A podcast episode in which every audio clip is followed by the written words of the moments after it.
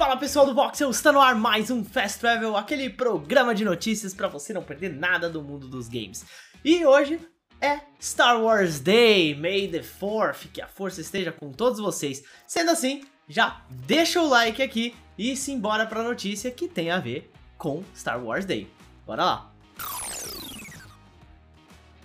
Bom gente, como eu falei, Hoje é May the 4th, ou 4 de maio, considerado o dia de Star Wars. Então, aproveitem porque tem muita promoção rolando, tem promoção na Steam, vários jogos na Steam em promoção, com desconto de até 80%, então vale a pena dar uma olhada. Tem também na GOG promoções de até 75%, muito legal, GOG é a DOD, né, muita gente também conhece como DOD, então tanto faz aí. Tem também lá no Voxel várias coisas legais, muitas listas sobre Star Wars no site do Voxel, 10 melhores jogos de Star Wars, também novidades em Star Wars Skywalker Saga, pois é, já já tem DLC de Bad Batch e The Mandalorian pra você baixar aí. Então, confiram tudo lá no site do Voxel, todos os links estão aqui na descrição, hein?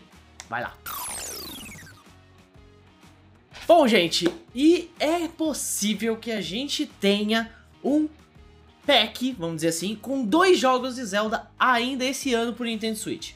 Pois é, Wind Waker e Twilight Princess podem estar chegando segundo o Jeff Grubb, claro, isso ainda é um rumor, tá gente? O Jeff Grubb postou aí nas redes sociais dizendo que a Nintendo quer lançar todos os anos algo sobre Zelda, né? Como o Zelda Breath of the Wild 2, ou continuação de Breath of the Wild, ficou para 2023, é possível que a Nintendo esteja trabalhando em um pack com Wind Waker e Twilight Princess para o Switch ainda esse ano. O que é bem interessante, a galera curtiu esses jogos, Wind Waker é sensacional. Tem análises aqui no Voxel, tá? Tanto do Twilight Princess quanto do Wind Waker, então confiram aqui no canal. Agora é só esperar e ver o que, que a Nintendo vai trazer pra gente da franquia Zelda em 2022.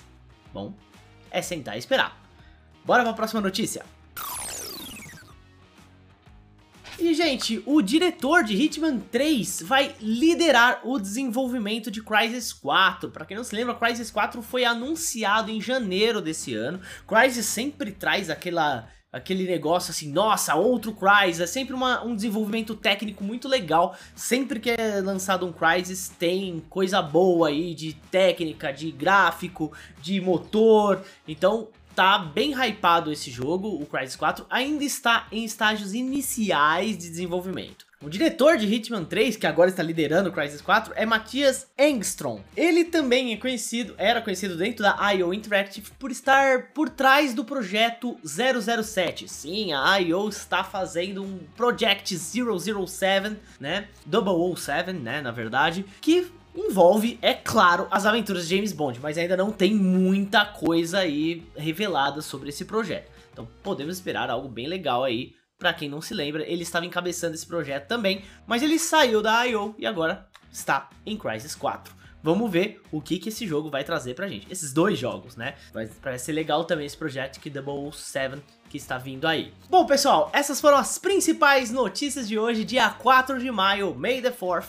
E eu quero agradecer demais a vocês que assistiram a gente, que estão assistindo a gente, acompanhando o Fast Travel e também você que está ouvindo no podcast Sidecast. Obrigado demais e que a força esteja com vocês. Até a próxima.